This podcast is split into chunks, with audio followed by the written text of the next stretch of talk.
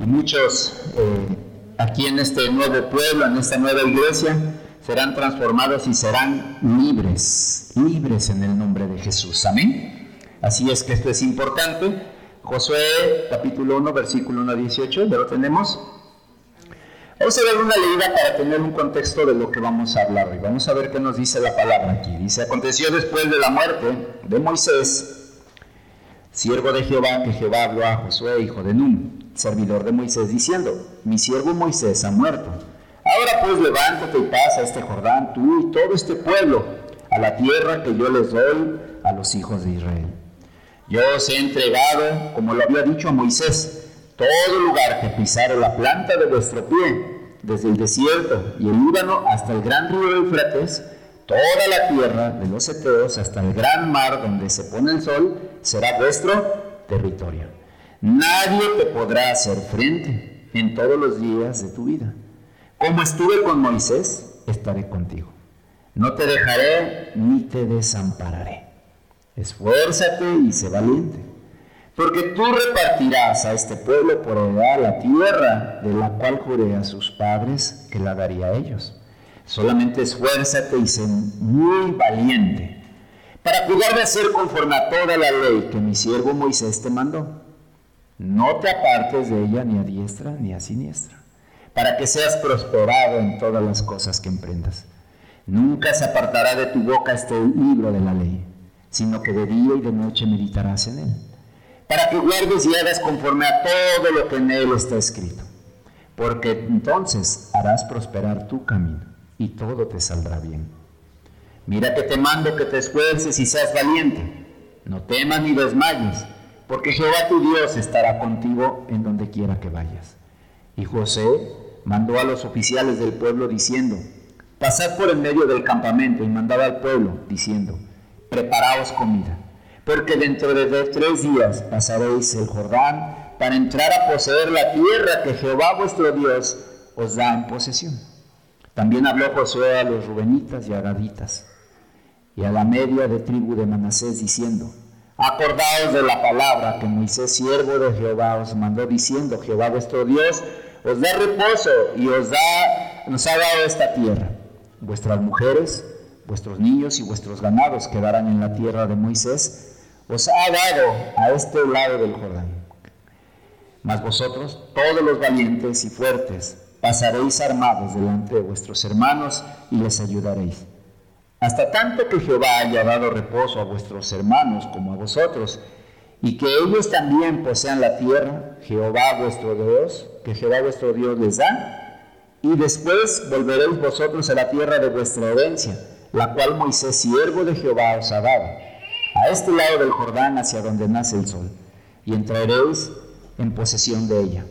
Entonces respondieron a Josué, diciendo, nosotros haremos todas las cosas que nos has mandado. Iremos a donde quiera que nos mandes. De la manera que obedecimos a Moisés en todas las cosas, así te obedeceremos a ti. Solamente que Jehová tu Dios esté contigo como estuvo con Moisés. Cualquiera que fuere rebelde a tu mandamiento, y no obedeciera tus palabras en todas las cosas que le mandes, que muera. Solamente que te esfuerces y seas valiente. Nos está narrando cuando Dios prometió una tierra, una tierra especial a su pueblo. Y ahí está Josué. ¿Quién era Josué? Era un hombre que estuvo muy cercano a Moisés, que él estuvo ahí muy pendiente, que él sabía la voluntad de Dios y que él sabía lo que tenía que hacer. Hoy celebramos un año de obedecer a Dios, de empezar una obra nueva llamada Iglesia Bíblica Cristiana Sublime Gracia.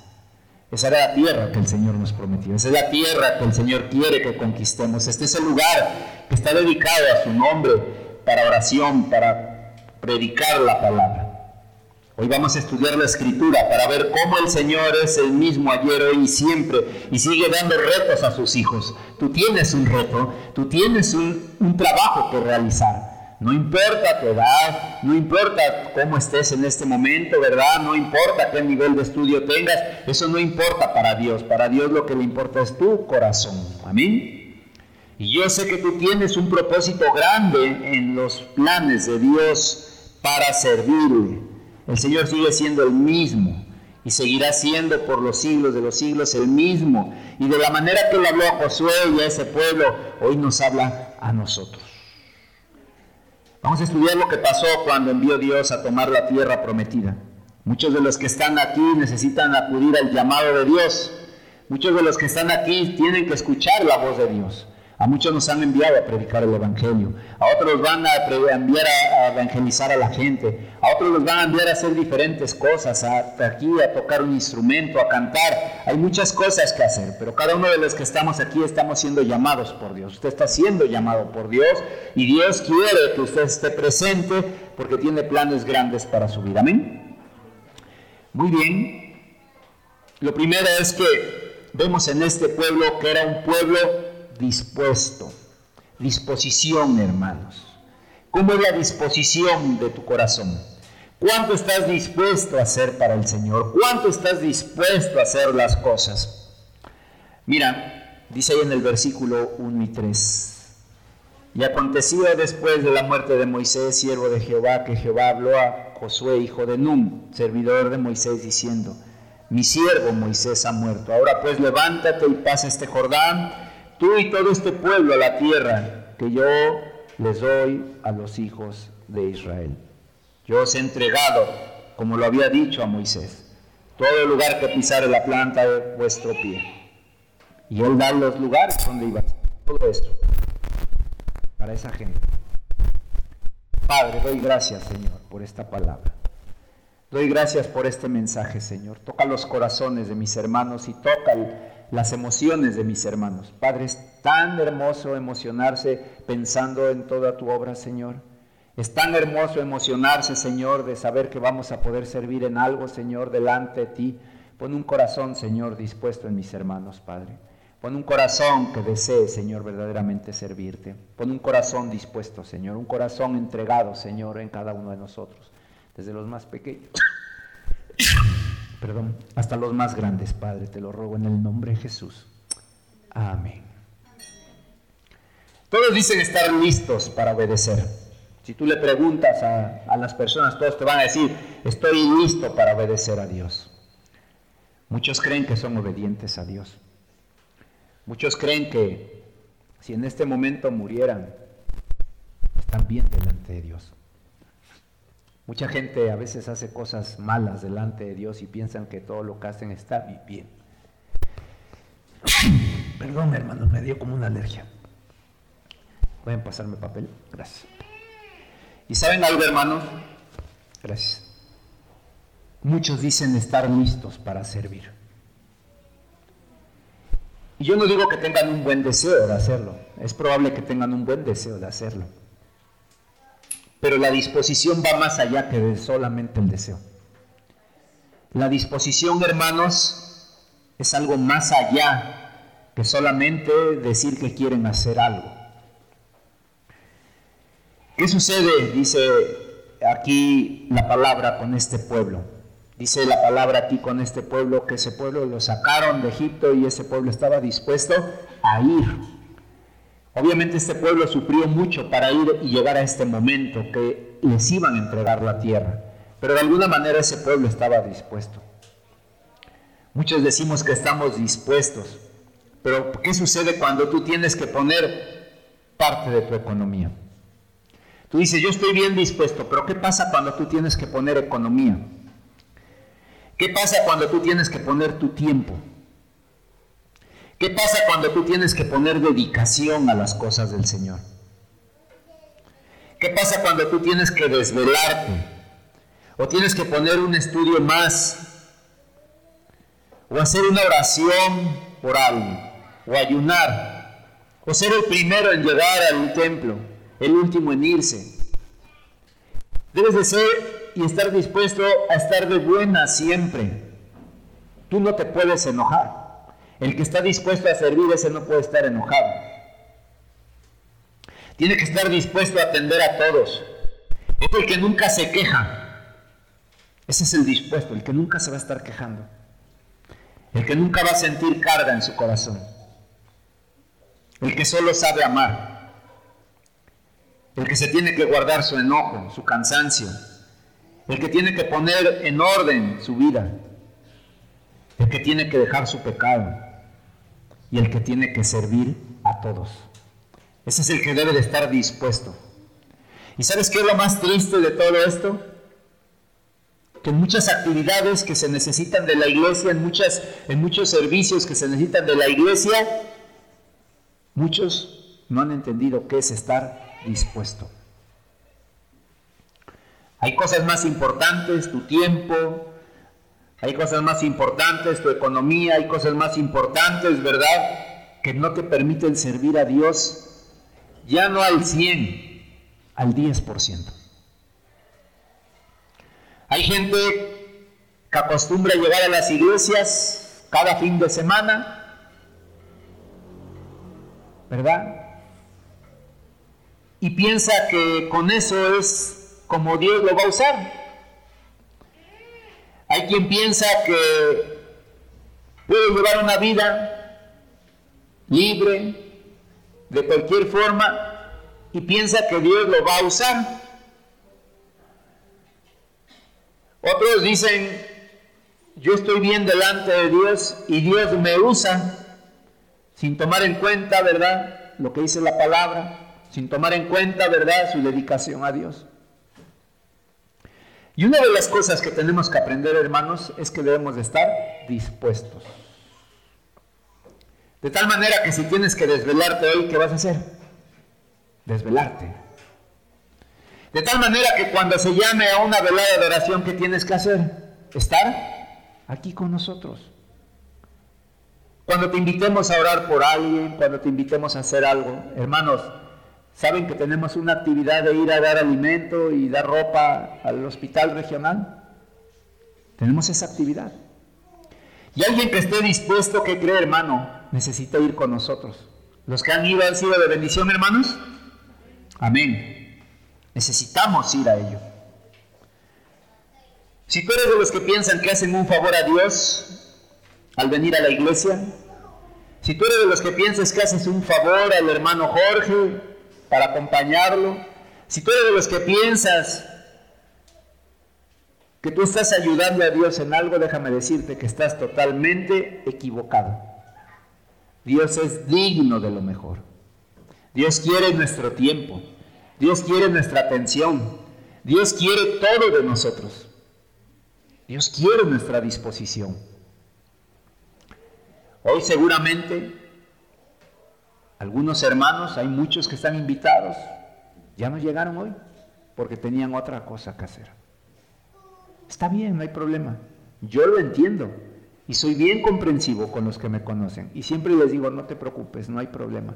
Pero sabes algo, si esto es una constante, Dios no te va a decir lo mismo. El Señor quiere que tú estés dispuesto. Lo segundo que vemos ahí en el versículo 5 dice, nadie te podrá hacer frente en todos los días de tu vida. Como estuve con Moisés, estaré contigo, no te dejaré ni te desampararé. Hermanos, cada cuánto está el Señor con nosotros, siempre. Dice aquí la palabra de Dios que nosotros, ¿verdad? Está el Señor siempre. Hermanos, siempre ha estado el Señor con nosotros, siempre ha estado con tu familia, siempre ha estado ahí presente, cuidándote, guardándote, dándote lo necesario para que tú le busques. Siempre, siempre el Señor ha estado ahí. Yo no sé si tú puedas confiar en Dios, pero déjame decirte que Dios siempre va a estar con el que es obediente. Vemos que es el que está dispuesto. Ahora yo te voy a decir que Dios quiere a los obedientes. Dios ama a los obedientes. Aquellos hermanos que son diligentes, que aman la obra. Aquellos hermanos que siempre son los primeros en querer ir allá a predicar, evangelizar, a compartir. En estos hermanos está la presencia del Señor. En estos hermanos que se esfuerzan, en estos hermanos que saben que Dios está en todo momento con ellos, en ellos es en los que va a trabajar el Señor. Si tú no estás dispuesto y si tú no confías en Dios y no reconoces que Dios está en todo momento en tu vida, difícilmente te va a usar el Señor. Si tú no agarras y te alejas, ¿verdad? totalmente de lo que sabes que te limita para servir a Dios, nunca tendrás la paz para servirle. ¿Sabes por qué algunos no pueden servir a Dios? Porque no tienen la paz de hacerlo. Porque saben que sus vidas no reflejan lo que Dios pide para poder servirle y honrarle. Eso es lo que realmente detiene a los creyentes. Hay mucho creyente, sí creen en Dios, pero no han apartado su vida, no se han esforzado, no han cambiado. Dice ahí que a Josué le dijeron, mira, esfuérzate y sé valiente y confía en que yo estaré siempre delante de ti. Pero a veces, hermanos, no lo hacemos. Dios te habla y te quiere dar, ¿verdad? Quiere darte un propósito para tu vida. Quiere que tú cumplas algo para, para Él, para su servicio, para que tú te bendigas en todo ello. ¿Sabes algo? Cuando tú eres obediente, cuando tú reconoces a Dios en todos tus caminos, dice la palabra que nunca nadie te podrá hacer frente. Nunca nadie te podrá hacer frente. ¿Qué quiere decir esto? Que nadie va a ser quien te detenga. No va a haber nadie. Pero necesitas confiar en Dios. Necesitas confiar en el Señor. Nunca te desamparará, dice. ¿Sabes algo, hermanos? Cuando salimos y empezamos aquí la obra, había mucho en contrario. Estaba el problema de protección civil, estaba el problema de abrir una nueva iglesia porque era un lugar concurrido, estaba pasando y estaba terminando apenas lo de la pandemia, había mucha restricción, había muchas cosas en las cuales, hermanos, todo indicaba que no podíamos abrir una iglesia. La zona en la que estamos no está apta para una iglesia y vemos todo eso que, que decía la ley y se tuvo que tomar una decisión. Cuando vimos todo esto, platicando con mi hermana de todo lo que pedían y todo, yo agarré y le dije, vete al ayuntamiento, ve y dile a la gente de ahí del ayuntamiento que se va a abrir una iglesia. Y le dijeron a mi hermana, ah, bueno, pase usted a comercio. Y fue mi hermana a comercio y preguntó allá, queremos abrir una iglesia. Ay, ¿qué van a vender? No, no vamos a vender nada, es para predicar. Ah, pues vaya usted a X oficina, ya no recuerdo a cuál. Y cuando llegó mi hermana dijeron, es que pues esto no lo podemos tratar acá. Y me dijo mi hermana, ¿qué vamos a hacer? No hay donde podamos avisar que vamos a abrir una iglesia. Le dije, bueno, si las autoridades no quieren hacer caso de una iglesia, pues que no quieran. Nosotros en el nombre del Señor vamos a abrir una iglesia. Y quien llegue ya le daremos documentos, ya le daremos lo que Él decida, pero nosotros vamos a abrir una iglesia en el nombre del Señor. ¿Y qué creen, hermanos? Que rotulamos allá afuera el nombre, que lavamos todo en la fachada, pintamos. Ah, lo único que nos pidieron es que nos reguláramos a pueblo mágico y que las letras tenían que ser y los colores con esto. Perfecto, eso hicimos. ¿Y qué creen, hermanos? Abrimos la iglesia.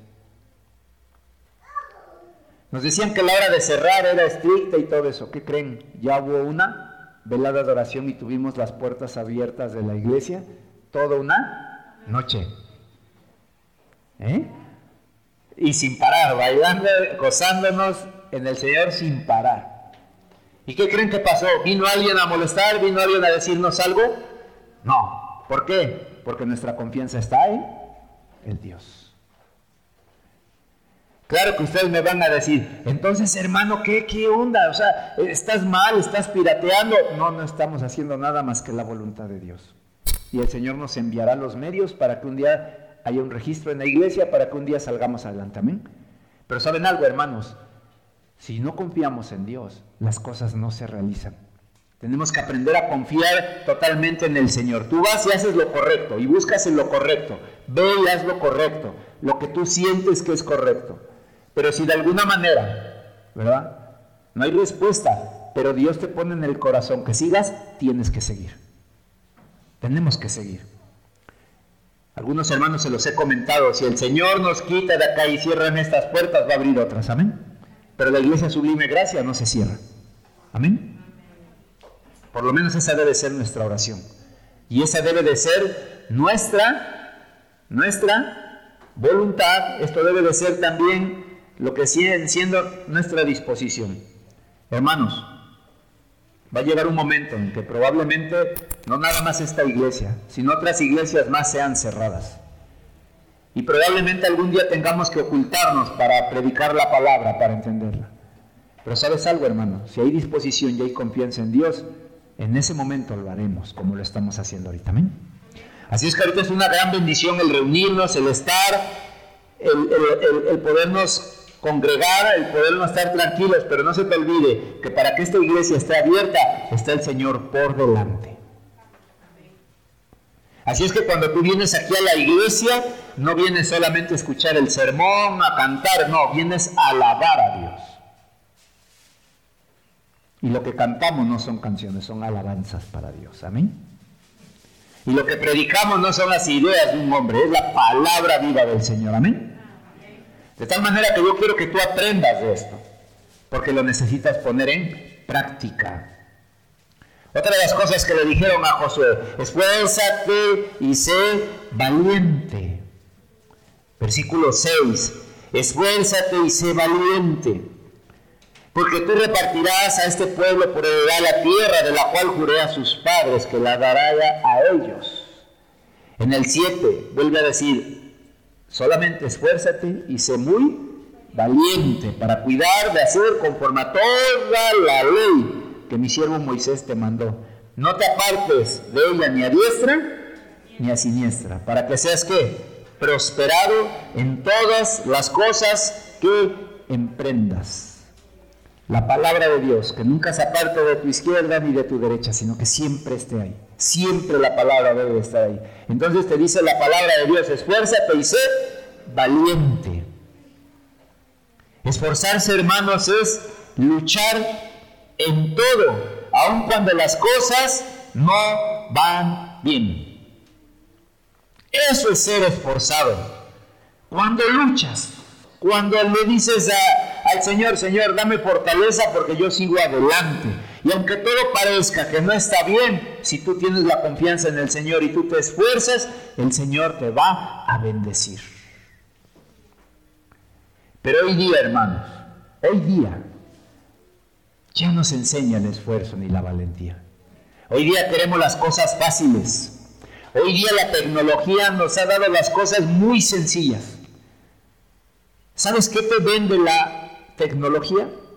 ¿Sabes qué te vende la tecnología? Solamente te vende cosas prácticas. Lo que no es práctico no se vende, lo que no es sencillo no se vende. Lo que la gente quiere es comodidad. La gente mientras más cómoda esté, mejor. Pero cuando tú estás en una comodidad, en un confort, en una manera tranquila, ¿verdad? Cómoda, tú te olvidas de echar ese esfuerzo. Si a ti todo te ponen en bandeja de plata, tú no vas a saber esforzarte, tú no vas a saber esforzarte. A nuestros hijos debemos enseñarles el esfuerzo. No les demos las cosas así nada más. Nosotros mismos esforcémonos. No busquemos las cosas fáciles. ¿Sabes que hoy día muchas personas buscan las cosas fáciles? Las cosas sencillas, donde no se esfuerce, donde no se fatigue, donde todo esté tranquilo, queremos las cosas fáciles. ¿Por qué eso? Cuando la Biblia nos dice, esfuérzate y sé valiente. Queremos todo fácil, queremos todo rápido, queremos todo sencillo. Que se esfuerce, pues saber quién, pero yo no. Nos gusta el camino ancho, pero la Biblia dice que debemos de buscar el camino angosto. Esfuérzate y sé valiente. Es levantarnos cuando nos caemos, hermanos. ¿Qué pasa cuando nos caemos? Muchos nos quedamos tirados ahí y no nos podemos levantar y nos da preocupación y decimos, pues ya hasta aquí llegué, ya no puedo más. Hermano, puedes más. Esfuérzate. Cuando te caes, hay muchos que se han caído fuertemente. Yo no dudo que uno de ustedes esté caído. Levántate, hermano. Esfuérzate. Sacúdete. Sacúdete y avanza. Sacúdete y avanza si te caíste. Hermano, no eres el único que ha perdido dinero. Hermano, no eres el único que ha tenido problemas en su hogar. No eres el único, ¿verdad?, que ha perdido su empleo. No eres el único que ha perdido a alguien que ama. Todos hemos pasado por situaciones, Todos hemos pasado por condiciones en las cuales hemos perdido algo que nos derriba, que nos lastima. Pero la palabra dice, esfuérzate y sé valiente. De tal manera que aunque esté pasando algo difícil en tu vida, yo quiero pedirte con todo mi amor que te esfuerces. Que hoy hagas un voto y un compromiso delante de Dios para esforzarte, para dar el extra. Hay muchos que hacen ejercicio. Hay muchos que entran a competencias.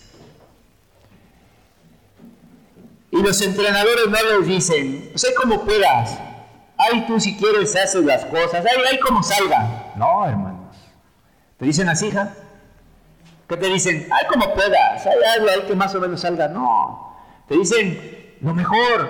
Esfuérzate, échale ganas, mira, anímate, esto, otro. ¿Por qué? Porque tú vas a competir, porque tú tienes algo que hacer. ¿Saben algo, hermanos? Cada uno de nosotros en nuestro corazón deberíamos de tener ese, esas ganas, ese énfasis de esforzarnos. No importa que te desveles.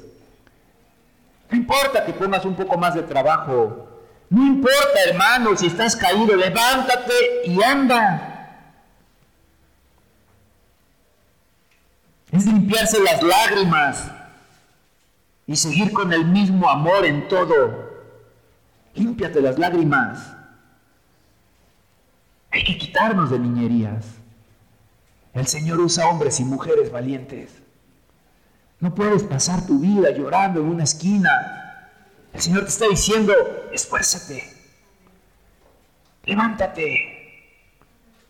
Si tan solo supieras lo importante que eres para Dios, no permitirías nada en tu vida que no fuera para bendecirla. Porque tú eres importante para el Señor.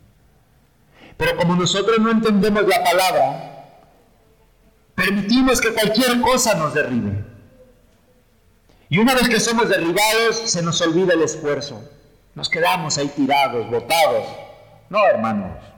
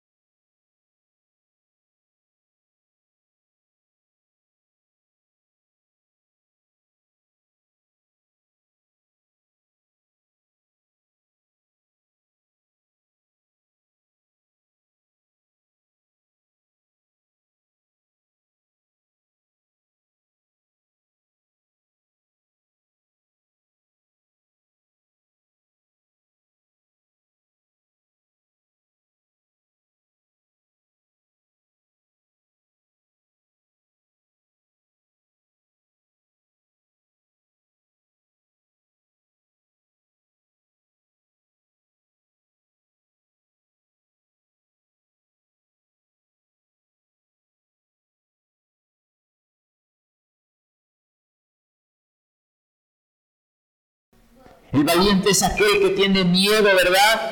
Pero lo pone en manos de Dios. El asunto no es que no tengas miedo. El asunto es que tú confrontes tu miedo. En este caso a mí me tocó hacerlo para la iglesia, pero en tu caso te va a tocar hacerlo para muchas cosas más. Tienes que enfrentar tus miedos. Tienes que confrontar esa situación que te está alejando de Dios. No veas aquí en corto, ve a lo lejos.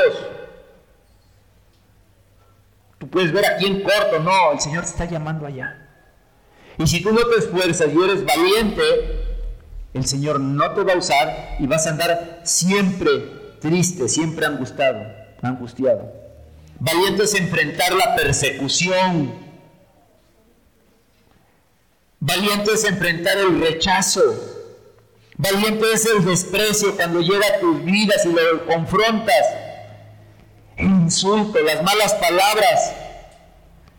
El valiente resiste todo eso porque sabe que su Señor lo sostiene. Y yo espero de todo mi corazón que así seas, valiente y esforzado. Tu ejemplo va a hablar mucho de ti, pero va a hablar más del Señor. Y cada vez que tú pones el ejemplo de Dios en tu vida, el Señor va a usar grandes cosas para motivar a otros, para transformar a otros, para cambiar la vida de otros. Esa es la función de la iglesia, predicar el Evangelio para el transformar los corazones, para que cambien los corazones. Dice la palabra, nunca se aparte de ti esta palabra, ni a diestra ni a siniestra, ni a izquierda ni a derecha, ni a derecha ni a izquierda. Haz todo lo que dice ahí, porque siempre ahí estará el Señor y nunca te va a desamparar. En el versículo 8 dice, nunca se apartará de tu boca este libro de la ley sino que de día y de noche meditarás en él. Hermanos, para muchos la noche es para dormir. Pocos la ocupan para meditar la palabra. Pocos están pendientes y de día el día es para trabajar y pocos se ocupan de la palabra. Tenemos que cambiar eso. Si aquí te está diciendo que la palabra es, ¿verdad? Para que no se quite tu boca y para que medites de día y de noche, ¿qué es lo que tienes que hacer? Meditar de día y de noche en la palabra. Dice más adelante, para que guardes y hagas conforme a todo lo que en ella está escrito, porque entonces harás prosperar tu camino y todo te saldrá bien. ¿Cómo quieres ser bendecido? ¿Cómo quieres ser prosperado si la palabra no la meditas? Si la palabra no la guardas y si la palabra no la pones en práctica, ¿cómo puedes ser bendecido? De ninguna manera. Y sabes algo, hermano. Tú piensas muchas veces que la bendición es dinero y no es dinero. La bendición es paz, la bendición son otras cosas muy diferentes. Tú no te apartarás de la palabra de Dios en tu vida, y tienes una promesa asegurada. ¿Cuál es esa promesa? Que prosperará tu camino y todo te saldrá bien. ¿Cómo te salen tus cosas? ¿Bien? ¿No? ¿Bien o no? ¿Cómo te salen tus cosas? Más o menos, dicen por ahí. Veo una cosa casi así y significa más o menos. No, hermanos, la verdad que debería de ser bien. Bien. Bien, porque todos los que aman a Dios, todas las cosas nos ayudan a Está bien. Entonces todos tenemos bien todas las cosas. Que a veces no nos gustan, esa es otra situación. Pero también es necesario que pasemos por las pruebas que no nos gustan para valorar las cosas buenas.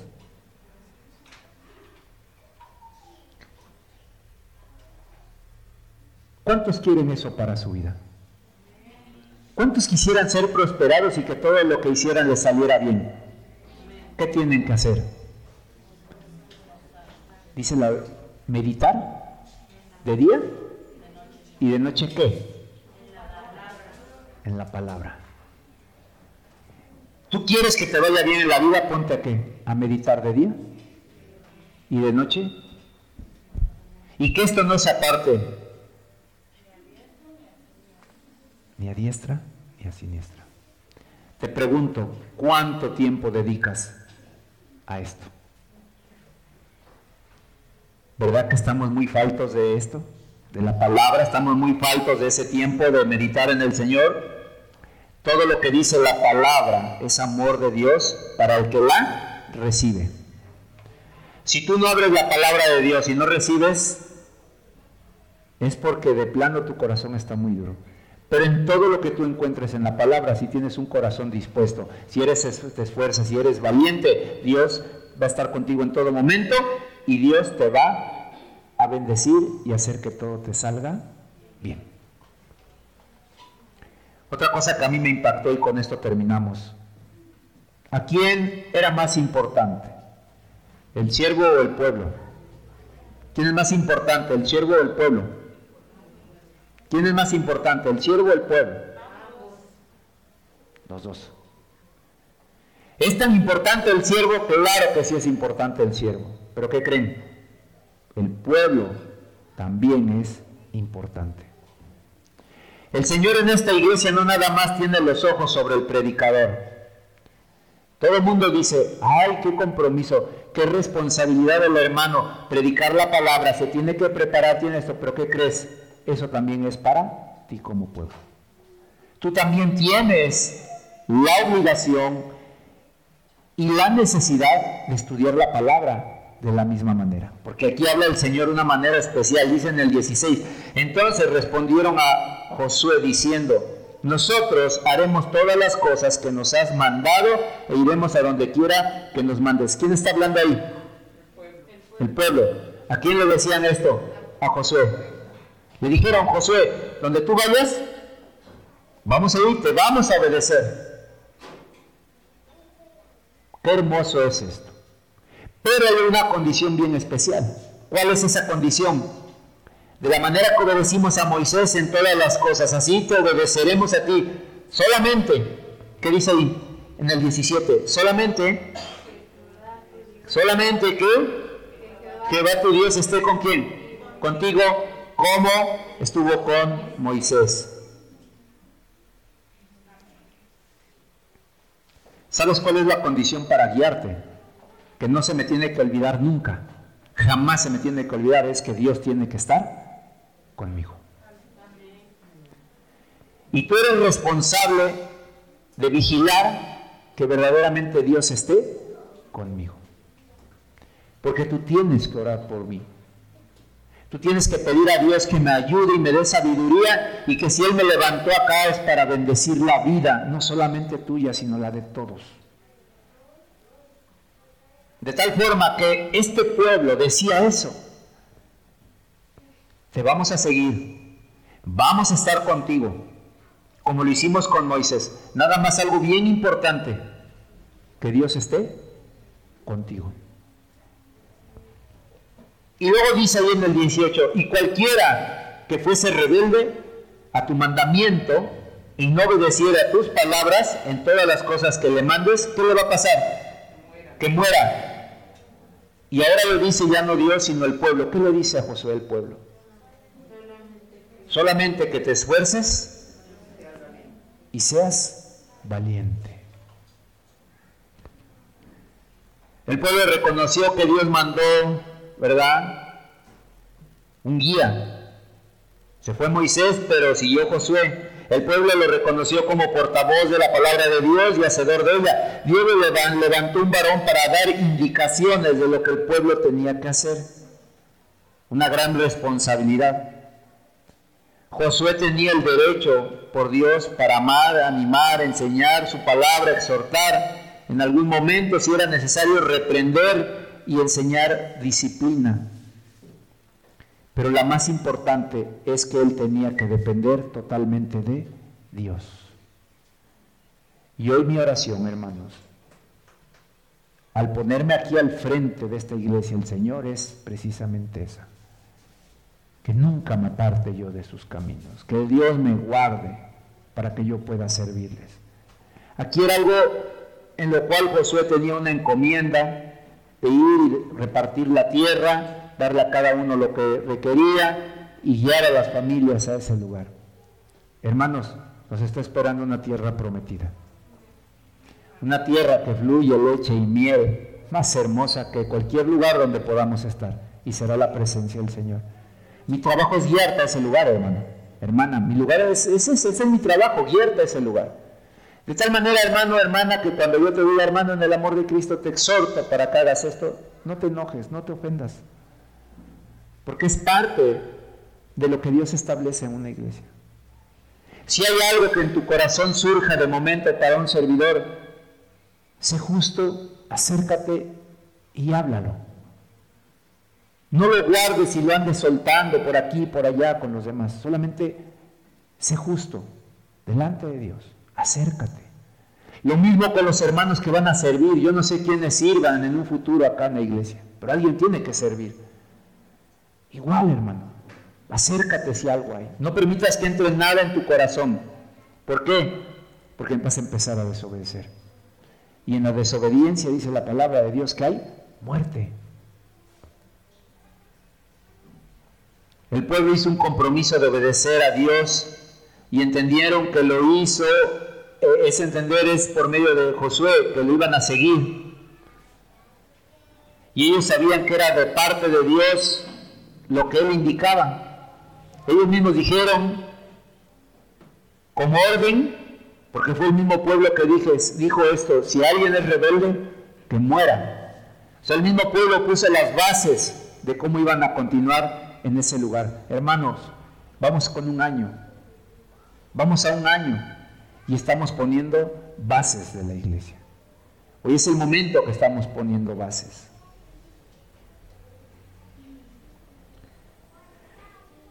la recapitulación y aplicación del sermón, mis hermanos. Vemos cómo fue que se tomó la tierra prometida de Dios y la palabra transmite el júbilo del pueblo por el cuidado de Dios.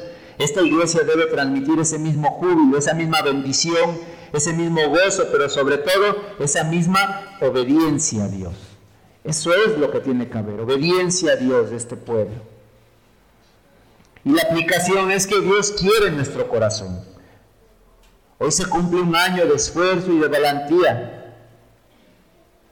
Muchas veces vamos contra la corriente, pero nunca nos ha dejado el Señor. Amén. Así es que vamos a seguir adelante. ¿Cuántos quieren seguir adelante? ¿Cuántos van a seguir adelante? ¿Cuántos ya se desanimaron? Ah, bueno. Amén. Nadie que se desanime. Hoy, mis hermanos, es un día especial. Hoy es un día hermoso para seguir adelante, para reflexionar. Tenemos cosas que hacer. Tenemos y queremos hacer un grupo de varones que nos reunamos. ¿Pero qué se necesita en un grupo de varones? Varones. Y si no están listos, si no se van a esforzar y no son valientes, ¿qué va a faltar? Los varones. Queremos hacer un grupo de mujeres mujeres que estén orando por sus varones, mujeres que estén orando, ¿verdad?, por la juventud y todo esto. Pero ¿qué va a hacer falta? Mujeres. ¿Y qué va a hacer falta en los hombres y en las mujeres? Todo lo que vimos. Valentía, esfuerzo, obediencia, compromiso. ¿Verdad? Y está el grupo de los jóvenes ¿Por qué hubo grupo de jóvenes? Porque había jóvenes. Ayer me dio gusto que escribieron ahí que si iba a haber reunión ayer, se nos hizo el tiempo más largo por el día de hoy, pero la siguiente semana va a haber jóvenes. ¿Qué pasó en el grupo de jóvenes? ¿Quiénes llegaron esa vez? Los hermanos Hanner y Gustavo. ¿Por qué? Porque estábamos en el grupo de jóvenes. Y así les puedo dar muchos testimonios que todas las actividades que hagamos en la iglesia darán fruto. Pero ¿qué necesitamos? Ser valientes y esforzados. ¿Qué traes en tu corazón hoy? ¿Qué hay en tu corazón hoy? ¿Qué es lo que te detiene? ¿Qué es lo que te tiene temor? ¿Qué es lo que te tiene amedrentado? ¿Qué es lo que no te deja seguir adelante? ¿Qué es puede ser salud, puede ser tu economía, te, diciendo, ¿eh? tu trabajo mejor, está mal tu trabajo, todo lo que está mal. ¿Por qué no lo ponemos en manos de Dios? Amén. No tengas miedo. Dice la palabra de Dios, ¿quién es el valiente y el, que se esfuerza? El que confronta las cosas. Es probable que nosotros no sabemos nada de ti, de tu vida. Tampoco quiero estarte sacando qué pasa contigo. Pero ¿qué crees? Que el Señor sí lo sabe. Y el Señor quiere restaurarte. Ya no más atrás. Ya no atrás. Ahora vamos adelante. Adelante. Adelante. Esforzándose y siendo valientes. Oremos por los hermanos que son inconstantes. Oremos por los hermanos que son inconstantes. Yo sé que a veces hay circunstancias, pero cuando queremos buscar a Dios, rompemos esquemas. Oremos por los hermanos inconstantes. Oremos por los hermanos que son desobedientes. Hay hermanos que se les predica la palabra aquí cada ocho días y en sus vidas reflejan desobediencia. No a mí, Olvídense del siervo al Señor. De tal manera que si tú lo que escuchas acá no lo pones en práctica, estás siendo desobediente.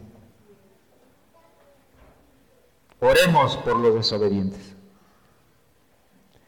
Oremos por santidad para todos, hermanos. A veces esa palabra de santidad nos hace sentir incómodos y pensamos que es que el hermano me está diciendo a mí, no, hermanos, la santidad es para todos. Todos debemos de proceder a buscar la santidad. Y oremos dando gracias a Dios en todo y pidamos nos siga sosteniendo. Amén. En todo, hermanos. Y por todos demos gracias. Si gusta ponerse de pie, si gusta en su lugar, vamos a orar. Siempre lo he dicho, esta es una iglesia de oración, esta es una iglesia en la cual oramos.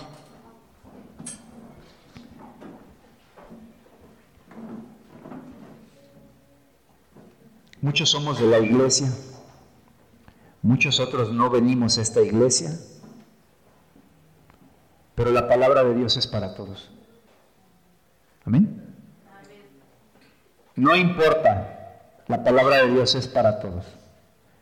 Y cuando Dios habla, le habla a todos.